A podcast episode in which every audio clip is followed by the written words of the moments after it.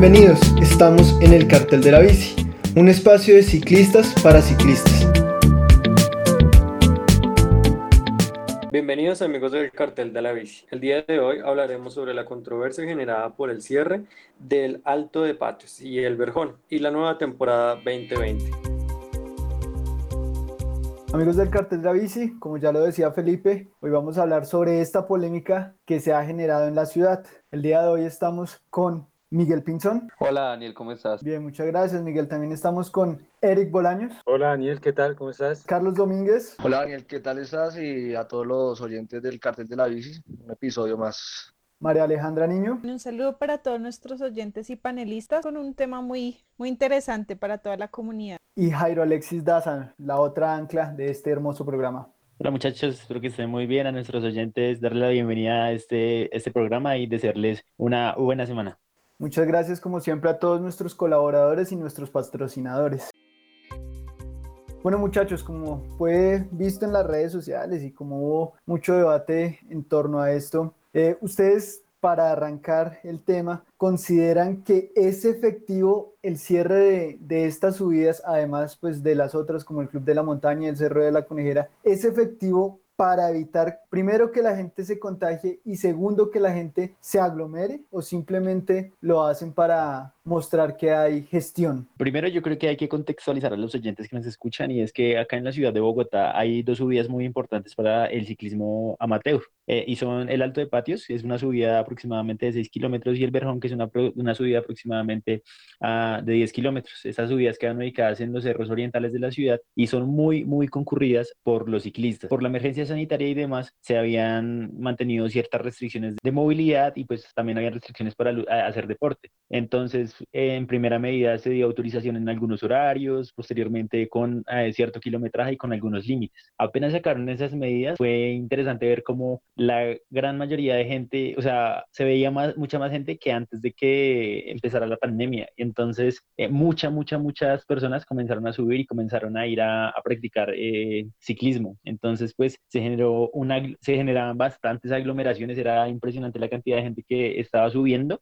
y pues arriba eh, las tiendas se veían bastante llenas, se veía pues eh, aglomeraciones y pues no se veía el uso de elementos de bioseguridad. Por lo tanto, eh, la alcaldía, el IDRD y la Secretaría de Movilidad pues tomaron ciertas disposiciones frente a regular esto y la semana pasada realizaron el cierre total de, de estas subidas, con lo cual se generaron otros problemas, ¿no? Pues la varias personas comenzaron a, ir, a desplazarse hacia otros puntos. Entonces, pues ese es el tema que, que nos atañe ahorita, si realmente fue una buena medida o si más bien en lugar de ser restrictiva y prohibitiva, ha sido mejor hacer un control de horarios y un control de personas, ¿sí? En lugar de haber prohibido totalmente. ¿Por qué? Porque esto genera aglomeraciones en otras zonas de la ciudad. ¿No se ve un poco como una medida tal vez discriminatoria en el sentido de que si ustedes se dan cuenta, la mayoría de sitios que cerraron estaron, están al norte de la ciudad, salvo el Verjón? Pero, ¿qué pasa al sur, no? Es decir, al sur que se aglomeren y se contagien. ¿Tú, Miguel, consideras que esta medida llega a ser discriminatoria en ese sentido? Es decir, que no se protege al resto de la ciudad también. Bueno, yo como sureño, Creo que lo que viene el Verjón y Patio no se compara con absolutamente nada de lo que pasa en el sur. Digamos, eh, todos los días, para la gente que nos escucha, está gente subiendo hacia el túnel. Algo que yo considero seguro, no me parece inseguro, es una vía ancha, no, tal vez de pronto no se aglomera la gente como, como en el Verjón o en Patios. La gente llega y la policía y lo que hace, que me parece que está bien, que los devuelve de una, dicen como no se queden por acá, para abajo, lista. En la vereda de cruzar desde la entrada al túnel a Boquerón, que es una vereda un poco de trocha, está los campesinos de ahí cerraron y no dejan pasar a nadie. Para subir al Boquerón la gente está haciendo por el barrio 20 de julio. La gente cuando va al, al Boquerón no se aglomera tanto porque eh, hay mucho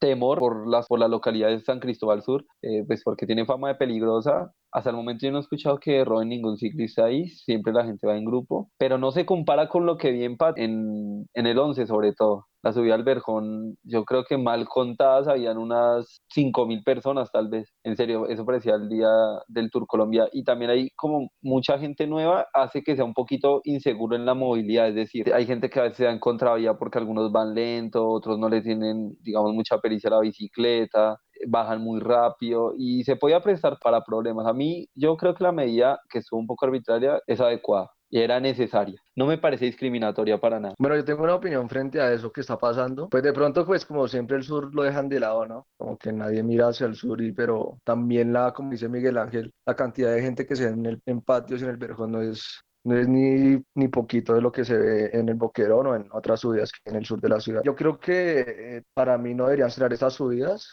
yo creo que debería haber como un control y más que eh, iniciando el, digamos, el puerto de montaña que es el patio Solverjón, que haya policías, no sé, arriba eh, diciéndole a la gente que por favor no se aglomere y que baje lo más rápido, sí, que sea para sus casas, porque pues también da rabia y me da rabia y pues por ese lado la alcaldía pues tomó esa decisión porque la gente sube uno como a 4 o 5 kilómetros por hora y hablando ahí chismeando, entonces eso no me parece tan correcto. Alejandra, ¿tú no crees que la medida es un poco radical? Es decir, teniendo nosotros en este momento la oportunidad de que realmente el país y, Colombia sea un referente en temas de la bicicleta, ¿no crees que se está perdiendo un poco la oportunidad al limitar tanto la movilidad? Es decir, se han dejado los bicicarriles y demás, pero pues cada vez hay más limitaciones para los ciclistas y cada vez hay más exclusividad para ciertos grupos de ciclistas que sí tienen acceso a estas subidas. ¿No es un poco extrema la medida? Pues la verdad yo considero que sí. Digamos que al principio de la cuarentena, cuando empezó todo, eh, que hizo, digamos que la alcaldía fue como cerrar eh, que los locales, que bueno, tomar como muchas medidas muy extremas. ¿Para qué? Para que al mes la gente empezara a salir desmedidamente a buscar el pan de cada día. Y eso es claro. ¿Qué va a pasar con los ciclistas? Creo que va a pasar exactamente lo mismo. O sea, no le veo el sentido de cerrar completamente, digamos que estos puertos y creo que debería haber muchas más medidas. Eh, un punto, digamos que muy a favor también de que muchos ciclistas estén empezando a salir es que muchos parqueaderos también se han visto muy beneficiados con la cantidad de bicis que están, que están circulando y pues eh, eso es muy positivo. Pero siento que la gente tampoco es tan consciente y eso pues es claro y es muy evidente teniendo en cuenta que en el Verjón eh, de todo, digamos, teniendo en cuenta un 100% de personas que están subiendo, solo el, 80, solo el 13% usan bien un tapabocas. Eh, en cambio, el resto o no usa tapabocas o lo usa mal o se lo baja, eh, se van en grupos que pues estoy muy en desacuerdo, incluso pues se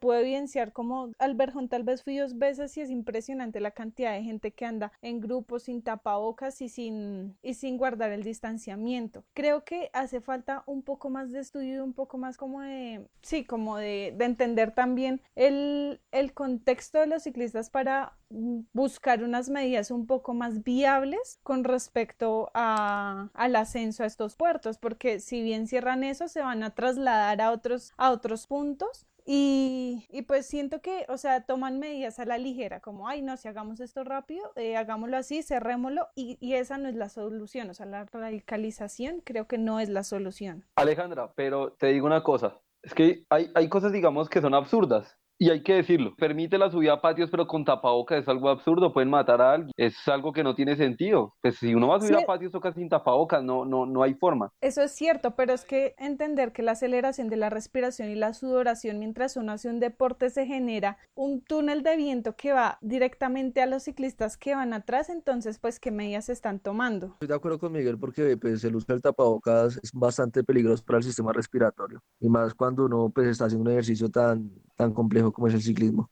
Yo creo Pero que hay otras formas también de protegerse. Está también, digamos, el uso de los, de los cuellos. Es una medida que no permite que se libere tanta, tanta saliva, ¿no? Entonces, pues lo que yo he visto es que se, se usa más el tapabocas como un tema de, de reglamentación, ¿no? O sea, si, si el policía no, me ve con el tapabocas, bien, si no, pues me coloca la multa. O sea, es como, como más por el miedo a que le pongan la multa al miedo al contagio. Y pues en, ese video se, se, ve la individualidad, ¿no? No hay como un comportamiento responsable frente a, a la colectividad. Y pues he visto varios que suben patios con tapabocas. Eh, son personas que, digamos, han tenido un entrenamiento un poco más fuerte y pues están acostumbrados a mantener una capacidad aeróbica a ese ritmo. Hay otras personas que ni siquiera usan el el buff y otras personas que suben con buff, o sea, hay de todo, pero sí me parece que se deberían proteger, o sea, al menos usar el buff con el buff se, se puede respirar mejor y creo que se puede ir más tranquilo con tapabocas y igual se van protegiendo. Bueno, yo pienso que aquí hay algo que, que no se ha tratado y es que estamos en medio de una pandemia.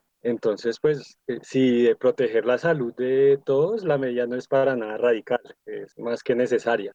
Eh, también se dice eso, que está prohibido subir grupo. Eh, concuerdo con Miguel, no se puede subir con tapabocas. Eh, esto es un deporte que requiere mucha resistencia aeróbica entonces, andar con tapabocas es andar ahogado y es algo que es absurdo en lo personal. Sí, pues esta medida, si bien es, eh, es un poco dura, eh, yo creo que es necesaria y no solo de pronto en, este punto, en estos dos puntos de la ciudad, sino va a tocar eh, que se lleve a otros puntos de la ciudad, porque lo que hicieron fue trasladar las aglomeraciones. Y yo pienso que el objetivo de la alcaldía tal vez es, no sé si sea adecuado decirlo, pero de pronto, aparte de mostrar control, desincentivar un poco que la gente siga saliendo a aglomerarse. Entonces, pues yo lo veo de esa manera. Eric tocó un punto muy interesante y es que las personas simplemente a pesar de que se prohíba o no, no hacen caso, ¿no? A pesar de que la normativa exista, que la multa exista, que exista el policía, pues las personas siguen saliendo en grupos, siguen saliendo sin tapabocas, sin buff, etc. Nos estamos convirtiendo los ciclistas en malos actores viales, es decir, estamos volviéndonos nosotros los supuestos deportistas en un mal ejemplo ante eh, la ciudadanía en general. A mí me parece que sí, Daniel, porque estamos actuando como, como la persona que actúa por necesidad, pero sin tener evidentemente la necesidad, que es que nos dejen salir a hacer deporte. Ah, bueno, pero es que el ciclismo es el único deporte, sí, o sea, es bueno, ayuda a, a que nos transportemos sin contagiarnos y lo que quieran decir, pero esas masas no, no, no son no son permitidas. Y entonces decir, ah, bueno, entonces los que siempre han montado, entonces salgan a, montar bicicleta y, entonces usted porque hasta ahora monta, entonces eh, no salga. Me parece que pues la gente se aglomera, no hay forma de que no se aglomere, pues listo, ya, pues no, no, se cancela la subida. Es decir, supongamos que eh, superemos el pico. Digamos, no me quiero meter con, los términos que, que usan las, las instancias gubernamentales, pero Supongamos que el, 15 de agosto que se acaba la pandemia, ese día superemos el pico, pues listo, hasta ese día se monta bicicleta. Es decir, yo, hay, hay gente que lo ha hecho y hay que reconocer que está mal, pero entonces que porque yo lo hago no hay que justificarlo. Yo soy una persona que salió a montar algunas veces y sé que está mal. ¿Qué hacer entonces nosotros como ciclistas si ya no le tenemos miedo al virus? Es decir, si no le hacemos el caso a las autoridades, si no le hacemos el caso a las recomendaciones de los expertos en la salud, ¿Cuál debe ser nuestro papel como ciclistas? Es decir, si vemos una multitud, ¿debemos decir algo o simplemente seguimos guardando silencio? ¿Tú crees que eh, está bien nosotros mismos, entre nosotros, ejercer esa, función policiva, Jairo? Bueno, ahí son dos puntos. ¿Qué hacemos nosotros como ciclistas y qué hace también la administración como pues ordenadora de, de, de esto, ¿no? Con, con, sus medidas que toman. Nosotros, ¿qué hacemos? Pues depende de cada persona, pero pues creo que sí se debería de alguna manera exigirlo, crear cierta presión frente al uso del tapabocas. Y yo creo que si se hubieran, digamos, protegido ciertos, eh, bueno, las recomendaciones que dieron para el ascenso a patios y para el ascenso al Berjón, la gente en este momento estaría, la semana pasada y en este momento la gente seguiría entrenando con, con mejores medidas. ¿Qué pasó ayer? Ayer yo estaba trabajando en la Virgilio Barco. En la Virgilio Barco se realizó la apertura controlada, al igual que en el velódromo de la primera de mayo y en el circuito que hay en el Parque del Tunal, de los 2.5 kilómetros que hay para recorrer dentro del parque. Entonces, previamente se hacía una inscripción y pues los ciclistas iban allá y pues lo primero era que se les exigía el uso del tapabocas y cierto distanciamiento social, aunque es muy complejo, sí se logró, eh, digamos que un poco controlar eso. Y hay algo interesante y es que también estaban entrenando las escuelas de patinaje, eh, igual con los elementos de bioseguridad y con el respectivo distanciamiento social. Y en ocasiones también habían personas que no estaban utilizando el tapabocas. Entonces, ¿qué pasaba en ese momento? Que los mismos ciclistas les decían, hey señor, utilice el tapabocas y entre todos ejercían como, como cierta presión y las personas finalmente optaban por, por usarlo, por, digamos, bajarle un poco eh, la velocidad a, la práctica para no ahogarse o finalmente pues eh, optaban por retirarse. Si se ejerce una presión social por parte del gremio de los ciclistas, creo que se puede llegar a controlar y podemos convivir en estos espacios con las personas que, que viven digamos allá en los altos como también con, las, con los otros actores viales. Son interesantes estas medidas pedagógicas. Eh, quién sabe si a futuro realmente ese pequeño número de personas capacitadas eh, sean suficientes para generar conciencia, ¿no? Hay otro tema del cual se han quejado mucho en redes sociales y es tal vez el término sea un poco exagerado, pero es la persecución de la policía, o no la persecución, sino la prohibición de la policía o la limitación de la policía a, a, la movilidad de las personas. Es decir, no los dejan pasar de ningún peaje, no los dejan salir, y esto se ve especialmente los fines de semana.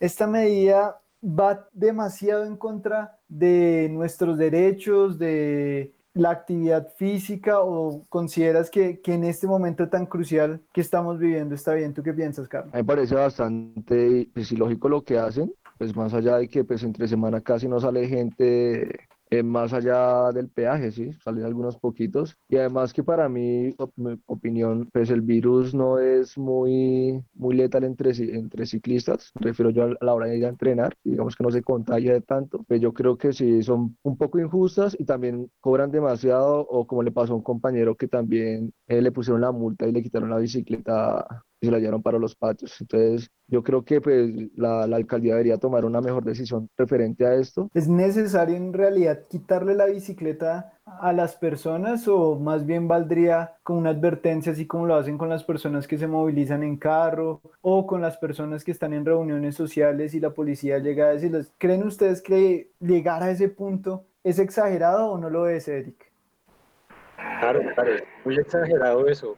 Llegarle, quitarle a uno la, la bicicleta es que negarle la posibilidad de movilizarse a uno mismo. Entonces, eh, por ese lado ya, ya son medidas muy, muy, muy hasta arbitrarias. Eh, sin embargo, pues yo he visto casos, la verdad, en una subida a patios antes de que, de que se pusiera la restricción. Recién, por así decirlo, hicieron el anuncio oficial de que se podía volver a subir a patios durante la cuarentena. En el peaje habían policías devolviéndonos. ¿sí? Entonces uno iba llegando y lo devolvían. Literalmente no lo dejaban uno terminar el segmento en Strava. Y pues uno como ciclista, la verdad lo que debe hacer es acate, ¿sí? devuélvase. Pero hubo mucha gente que se le alebrestó a la policía. Entonces mi sugerencia para los ciclistas y pues para evitar multas y que se les lleven la cicla, entre otras cosas, es evitar estos enfrentamientos, ¿sí? Eh, entender la situación, uno no tiene por qué quedarse ahí, por qué aglomerarse, y por qué hacer cosas indebidas. Realmente entonces son situaciones que son evitables, pues acatar las normas que están ahí es por algo. En esta semana una figura muy importante del ciclismo, en vamos a omitir el nombre obviamente, eh, del ciclismo local bogotano, dijo que con la alcaldía de Peñalosa estaríamos en otro panorama. Es decir, esta persona sugería que tendríamos todas las vías abiertas, que la ciudad estaría volcada totalmente a la bicicleta y que pues podríamos estar aglomerándonos en las diferentes subidas, que incluso pues habría más seguridad. ¿Ustedes en realidad creen que si en este momento estuviéramos con Peñalosa la situación sería así o qué escenario se imaginan Alejandro? Bueno, hay una cuestión muy personal que yo considero y es que las suposiciones no deberían darse. La realidad es esta y, y pues bien o mal, pues la gente como que pretende pues... Eh, ah, pues bueno, con respecto a sus ideologías, hacer este tipo de, de apreciaciones que creo que son muy negativas y, y no aportan mucho pues a la, a la, contingencia que se, que se pretende estar viviendo aquí. Eh, con respecto a lo que hace un momento hablaban eh, y la, la, pregunta que anteriormente había hecho Dani, yo considero que los ciclistas no son el problema, teniendo en cuenta que la gente no solo se va a aglomerar, pues no sé, en una subida, sino también en las plazas de mercado, en centros comerciales, bueno, en, digamos que en muchos otros espacios, pero y aparte entender que la cultura es muy difícil también que las personas acaten estas normas, teniendo en cuenta que sí o sí tienen que salir, que tienen que coger un transporte, que tienen que ir a trabajar, que tienen que ir a dirigirse pues a otros lugares donde sí o sí van a tener contacto más próximo con la gente, muy aparte de los ciclistas, eh, digamos el caso de ciclistas que estuvieron contagiados y no fue por estar pedaleando, sino por, por haber hablado con otras personas. Entonces, pues yo creo que también se, se sataniza muchísimo este hecho eh, de, de, que hay que los ciclistas se aglomeran, que, que, por causa de esto pues el virus se va a aumentar. Yo creo que hay otros espacios mucho más eh, abiertos a la comunidad donde no se tienen este tipo de medidas, por ejemplo. Ahora bien, pues es, digamos que la alcaldía está tomando unas medidas, pero la Defensoría del Espacio y la Secretaría Distrital de Planeación no, se, no se ha referido en lo absoluto en todos estos cierres, pero sí lo hizo hace unos meses con algunas otras medidas que se estaban teniendo. Entonces, pues no sé cómo se estarán tomando estas medidas, pero creo que hace falta estudiarlas mucho más en pro a los ciclistas y en sí a toda la comunidad. Alexis, tú conoces bien a la, persona que hizo esta afirmación. ¿Tú sí consideras que con Peñalosa el escenario sería diferente? Bueno, estoy en la posición de Alejandra. Creo que no podemos, no podemos saber, no podemos eh, hacernos una idea de cómo sería, porque pues los manejos políticos son muy diferentes eh, en situación con pandemia y sin pandemia. Entonces, pues creo que es una opinión que no aporta nada, que no realmente no eh, no ayuda mucho ahorita en el escenario de, de, de, qué estamos construyendo, ¿cierto? Entonces creo que es una opinión que tal vez debe ser un poco desestimada y concentrarnos más bien en las medidas para la reapertura de, de otros escenarios, de parques, de piscinas, de otros deportes, porque pues no solamente en el ciclismo, es que eso también es una de las, de las, de las variables que ha hecho que tantas personas salgan a montar en bicicleta y es que es, digamos, de los únicos espacios que se tienen para que se realice la práctica, porque también está, no hay acceso a parques, por ejemplo, el Parque Simón Bolívar está cerrado. Y pues ya están los protocolos, o sea, es muy sencillo habilitar una entrada y habilitar una salida y pues que entre X número de personas en, franjas horarias, o sea, creo que en ese sentido hay, o sea, ya están las, las, medidas, pero falta aplicarlas. Y por esa aplicación, pues muchas personas están optando por eh, hacer ejercicio. O sea, es una necesidad el hacer deporte porque eh, hay que tratar los temas de, del estrés, del encierro, de la ansiedad, de la angustia frente a lo que pueda llegar a pasar. Entonces, también es una de las razones. Muchas personas han desempolvado la bicicleta para comenzar a practicar y es algo que nos, nos dimos cuenta todos eh, apenas comenzaron a dejar salir. Entonces, creo que también hay que, que concentrarnos más en, las, en la parte de qué vamos a hacer, cómo vamos a manejar esto? ¿Cómo se va a gestionar? Finalmente, hay algo de lo que se han quejado otras, otras personas que practican otras modalidades del ciclismo y es que se está discriminando en exceso a los ciclistas de montaña, a los ciclistas de pista, a los ciclistas de BMX, porque a la final sus espacios siguen cerrados, sus prácticas siguen estando prohibidas, existan o no los protocolos. Eh, ¿Consideran en serio que existe esta discriminación? ¿Debería dárseles ya la posibilidad de comenzar a entrenar? ¿O más bien, si las leyes de cerrar son para unos, tienen que ser eh, para todos en general? Es decir, también se debería, en ese, en ese orden de ideas, suspender el ciclismo de ruta. ¿Tú qué, tú qué consideras, Carlos? Con respecto a lo de MTD, pues digamos que los grupos de MTV cuando suelen hacer una ruta larga o, o, ya sea corta, todos sabemos que el MTV es un poco más más grande en cuanto que se aglomera la gente. Entonces yo creo que tendría que, se podría dar la apertura, digamos, a veredas, a que vayan a hacer montaña eh, sanamente, pero pues con un grupo reducido de personas. Yo creo que si de pronto hay un poco de discriminación, o no, no discriminación, sino que de pronto no han visto ese, eh, ese, ese dato, ¿no? ¿Tú consideras que se debería darle esa oportunidad ya a las otras disciplinas, Miguel? Me parece que sí, porque Tal vez eh, el sentir de las personas más allá de las intenciones de los entes gubernamentales es que pues que ya quieren esperar es que la gente se contagie progresivamente. Esa es mi sensación cuando pues veo por las calles que literalmente no existe cuarentena. Entonces no creo que el hecho de que vayan a abrir otras cosas vaya a afectar claramente la práctica, digamos, como el, el ciclismo de pista o el ciclomontañismo. Si se abren estas, estas, estas, esas zonas para que hagan MT estas personas, también se descongestionaría un poco más las subidas populares que, como nos damos cuenta, pues yo he ido a, estos a patios Alberjón, eh, la mayoría, pues no la mayoría, pero digamos la mitad eh, son de MT, entonces digamos que podría ser una buena estrategia para descongestionar. Y ustedes amigos en los comentarios, por favor, déjenos su opinión. Estamos viendo una alcaldía populista en cuanto a la bicicleta que una cosa presenta cuando hace campaña moviéndose en la bicicleta, cuando hace campaña bajo el Partido Verde y otra eh, cuando se supone que hay más que incentivar este vehículo. Déjenos saber sus opiniones en los comentarios. Recuerden que estamos en el cartel de la bici. La sección de noticias es patrocinada por Figma. Busca la última tendencia en uniformes de ciclismo, la mejor calidad y el mejor precio. En Figma encontrarás prendas exclusivas de la mejor marca para damas y caballeros, jerseys, camisillas, bahanas y chalecos. Encuéntralos en Instagram y Facebook como Figma Cycling. Para más información, comunícate al 310-292-9328.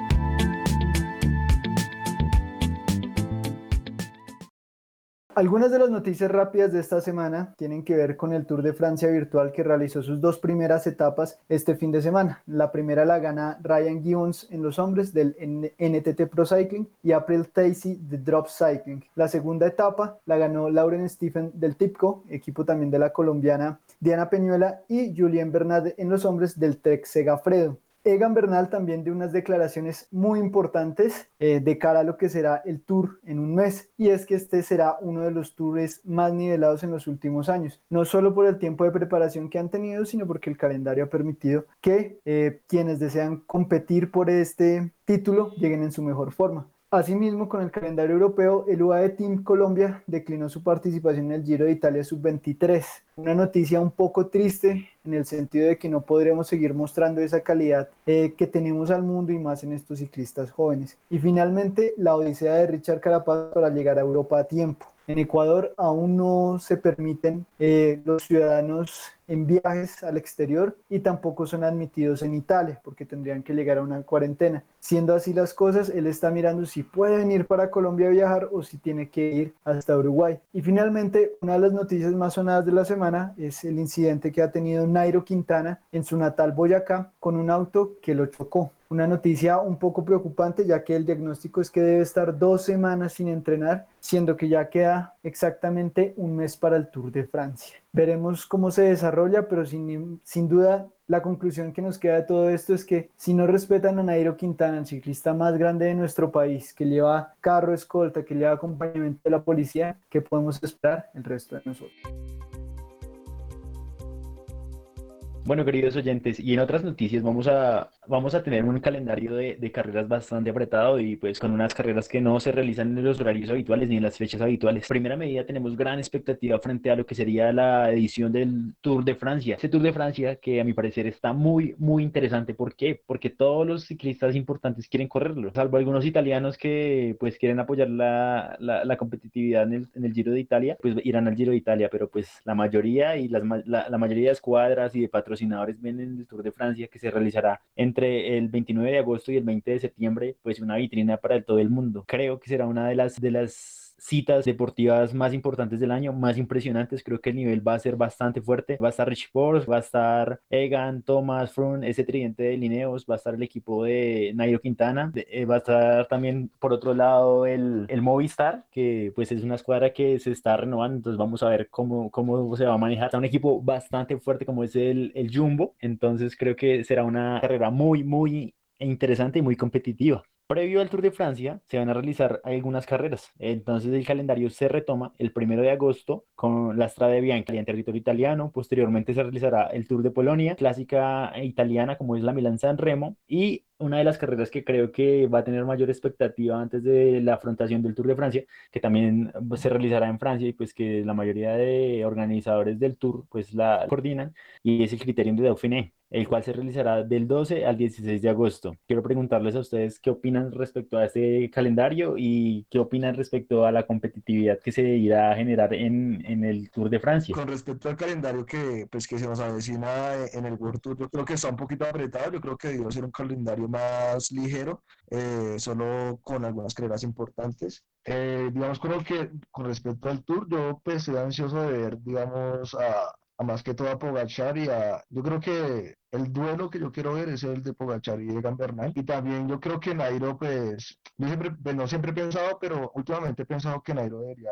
concentrarse en las carreras de una semana y digamos que ir al tour por etapitas y, bueno, etapitas no, etapas, y por la, por la camiseta de la montaña. Entonces, de momento ese es mi pensado hasta ahora. Pienso contrario a Carlos, la verdad, porque creo que Nairo puede ser alguien que puede ganar el tour y tiene que ir siempre por el tour. Es lo que le falta ganar a Nairo, no necesita ganar nada más. Lo puede ganar y retirarse el ciclismo.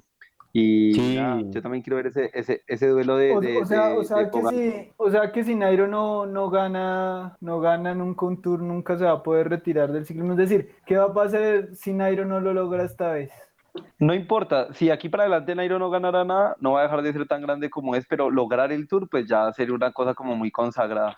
Pues yo creo que ya ahorita es imposible que Nairo, pues no, pues digamos este tour, pues yo creo que ya los tours que se le avecinan ya son muy complicados para Nairo. Todos los competidores que hay son muy completos y pues lastimosamente Nairo pues, aunque es muy bueno en la crono, no, no, no les llega a, a los talones a, a los grandes, ¿no? Entonces yo creo que es complicado para él ganar el tour. Eh, salvo guardando, digamos, una vuelta a España, otra vuelta a España o Giro de Italia, pero yo creo que sería concentrar más en las carreras de una semana, como el Dauphiné, como la París-Niza, como la Tirreno Adriático, y, y pues ya dejar un poquito de lado ese Tour de Francia, ¿no? O sea que usted ya está retirando a Nairo, que gane lo que pueda ganar solo para llenar palmares, ¿sí? No, no estoy diciendo eso, yo creo que se debe concentrar en algunas carreras, ¿sí? Por Que- ejemplo, ganó muchas carreras de una semana, eso también hay que verlo. Ya tiene las opciones para ganar un Tour de Francia. Y yo pienso que ese cambio de equipo, que era lo que, pues, por así decirlo, lo tenía frenado, eh, va a ser bien para él.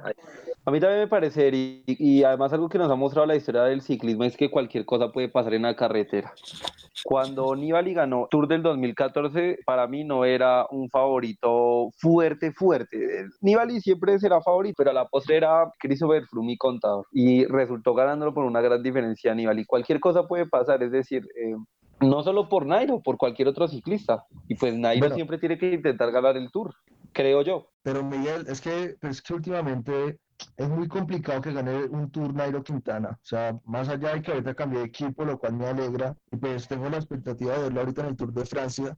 Pues yo creo que si, no sé, que si la primera etapa de montaña pues no, no puede estar con los mejores, que va a ser muy hijo madre, eh, yo creo que se debe concentrar, en, no sé, en etapas y en, en la clasificación de la montaña. Para mí es muy complicado que Nairo Bueno. vuelva a estar cerca de ganar un Tour de Francia. Cualquier cosa puede pasar, Carlos. Recuerde, cualquier cosa puede pasar. Es ciclismo. Puede Nairo volarse en una etapa, puede haber una caída y, y resultar adelante, puede pasar lo que sea. Es decir, yo no descarto a Nairo, o sea, estoy colocando situaciones en donde tal vez se idealiza mucho, pero por las condiciones que tiene lo puede ganar.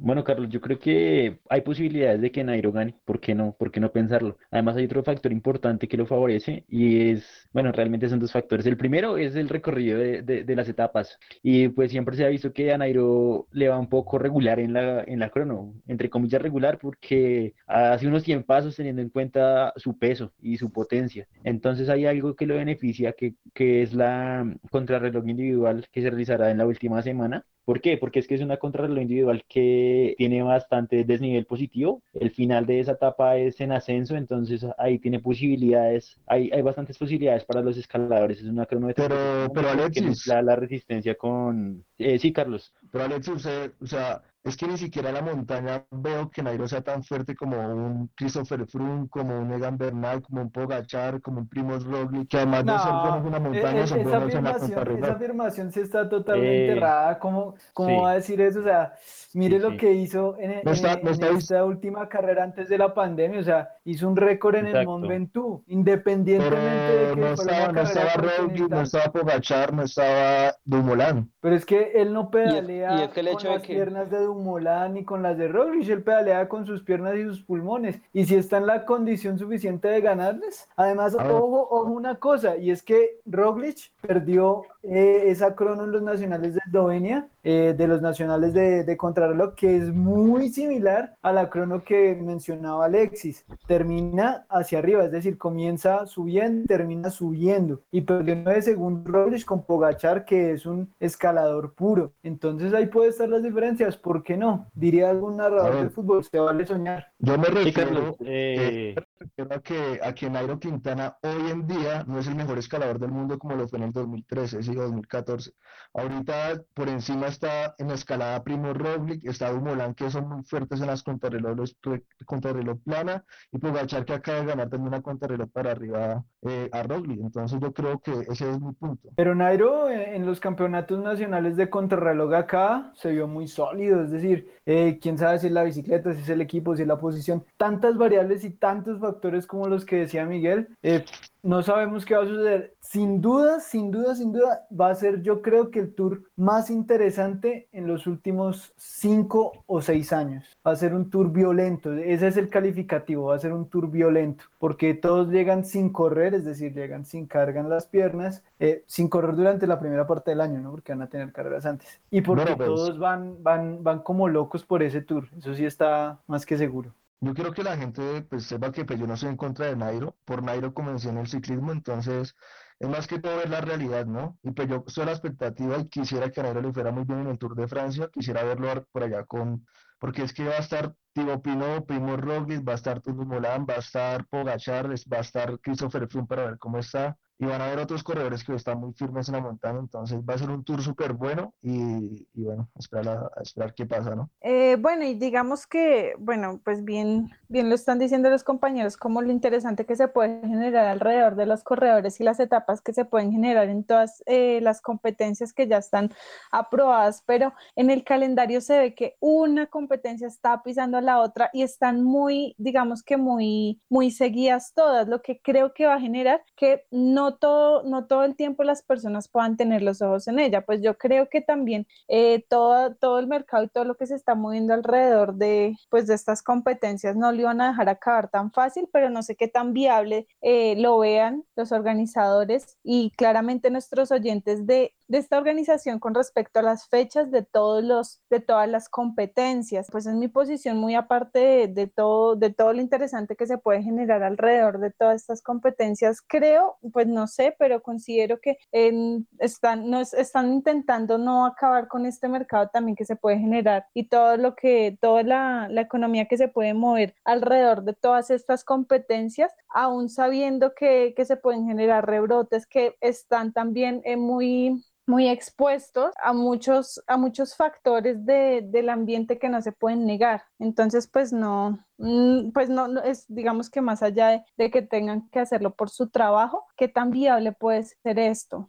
Claro que sí, María Alejandra, y que es importante ver el, el, tema de la publicidad y las marcas y los patrocinadores. En estas épocas ya era para que se hubiera terminado el Giro de Italia y para que hubiera empezado el, Tour de Francia. Entonces, pues eso deja muchas cosas porque hay bastantes intereses de por medio. Ahora, respecto a lo que decía Carlos, bueno, el primer factor es que el, el recorrido del Tour de Francia pues beneficia a los escaladores. Es un recorrido que va de para arriba y pues por la temporada del año eh, ahí van a haber muchos más vientos. Creo que va a haber una, unas carreras bastante estratégicas respecto a, a, a los vientos de costado y, y, demás. Y el segundo factor que me parece importante resaltar es que para este Tour de Francia va a haber más competitividad en el tema de los equipos. A mi modo de ver, creo que no va a haber la superioridad que siempre se ha visto de Lineos y de otros equipos, sino que va a estar más parejo. Y eso le abre otras posibilidades a Nairo Quintana. ¿Por qué? Porque considero que al estar pendientes de, del, del Jumbo, de Lineos, del Bahrein, del, del Movistar, pues van a dejar a un lado eh, y un poco re, rezagado al Arkea. Y otra cosa que beneficia a Nairo Quintana son los gregarios tan sacrificados que tiene. Conocemos que Dyer y, y, Winner pues son unos gregarios de lujo que van a darlo todo por, por ese sueño amarillo y pues para llevar el Tour de Francia al departamento de Boyacá. Entonces creo que va a ser muy, muy interesante para Nairo Quintana. Creo que este es el año para él, este es el, el año para, para, para, soñar en grande, ¿no? Entonces creo que eh, hay posibilidades, Carlos. Y, y bueno, a, a, a ustedes les quiero preguntar, ¿cuál, ¿cuál, es su favorito? ¿Cuál es su ciclista favorito para ganar el Tour de Francia, Daniel? Bueno, bueno, bueno, Jairo. Miguel. Eh, no Miguel. olvidemos también que tenemos a, a, a, Miguel Ángel López, también siempre va a ser favorito, un ciclista valiente y pues nada, también mucha suerte para Egan Bernal aquí en nuestro departamento Cundinamarca. Claro que sí, Miguel. Y Miguel, ¿cuál sería su ciclista favorito para irse con el, el, el Tour de Francia, con el, con el jersey amarillo? No, no, no me hable de favoritos porque le va a contestar con el corazón, es decir, con, la, con el corazón más que con la mente, yo diría que Nairo Quintana. No porque le sea más favorito sobre Egan, sino porque siento que, que ha luchado mucho por esa camiseta, que ojalá se la traiga. Sí, hemos visto que en sus participaciones ha sido muy sacrificado y pues han sido muchos otros factores. Sería, sería muy bonito que, que lo ganara. Para Carlos, ¿quién es el favorito? Eh, bueno, de corazón, pues yo quiero que sea Egan Bernal o pues alguno de los nuestros, ¿no? Egan Bernal, Miguel Ángel López. Y pues sería muy genial que fuera Nairo Quintana, pero bueno, ustedes ya saben lo que pienso. Y además de estos que son acá colombianos, yo creo que Pogachar y Primo Roglic. Y qué lástima que, que Fernando Gaviria no puede ir, ¿no? Porque va, va, con toda la tropa el UAE con Pogachar. Claro que sí, también es interesante ver el duelo por el, por el Maillot verde, ¿no? Eh, para María Alejandra, ¿quién va a ser el ciclista ganador del Tour de Francia? Yo la verdad considero que Egan se ha preparado bastante, bastante para esto y me tiro al, al, agua por, porque creo que va a ser creo que no va a ser eh, tan fácil que, que él quiera, pues, o sea, que él quiera buscar otra vez eh, un triunfo como el que ya logró y bajar obviamente pues sus expectativas. Creo que el hombre va a ir con todo mental y físicamente, pero hay que ver, hay que esperar. Claro que sí, ¿no? Y más con esos entrenamientos tan brutales que hace, ¿no? El numeral apocalipsis, que ya es tendencia siempre que hablamos de Egan Bernal con unos entrenamientos súper, súper duros. Para Eric, ¿quién será el ganador del Tour de Francia? Bueno, para mí está entre Primo Roglic y el mismo Egan Bernal. Yo pienso que, que va a ser un bonito duelo. Bueno, gracias, Eric. Y finalmente, Daniel, ¿qué opina respecto a ese podio? ¿Cuál sería su podio, su podio soñado para el Tour de Francia? ¿Por qué no soñar con un podio 100% colombiano o 100% latinoamericano? A mí sí me gana el corazón. Yo sí digo que, que al igual que Miguel, mi podio es Nairo Quintana, Primos Roglic y Egan Bernal, en cualquier orden. Bueno, y a nuestros oyentes queremos escucharlos, queremos saber sus opiniones. ¿Quién, quién será el ganador de esta edición del Tour de Francia, ¿no? Y pues queremos conocer también su podio, ¿no? Primero, segundo y tercer lugar. Entonces, pues en, en los comentarios nos pueden dejar cómo creen que se desarrollará la carrera y a quién beneficiará. Como siempre, a todos nuestros oyentes del cartel de la bici, un abrazo gigante, muchísimas gracias por escucharnos, por participar en nuestras dinámicas y por estar pendientes de todas nuestras publicaciones. No se olviden de participar en el sorteo que estamos realizando con Figma y nos escuchamos en el próximo episodio. Muchas gracias. Agradecimiento especial a Cristian Chacón, Figma Cycling y la familia López Alvarado. Recuerden seguirnos en Facebook e Instagram como el cartel de la bici y escuchar nuestros capítulos en Spotify y YouTube, donde pueden suscribirse y dar clic a la campanita. ¡Vamos por más!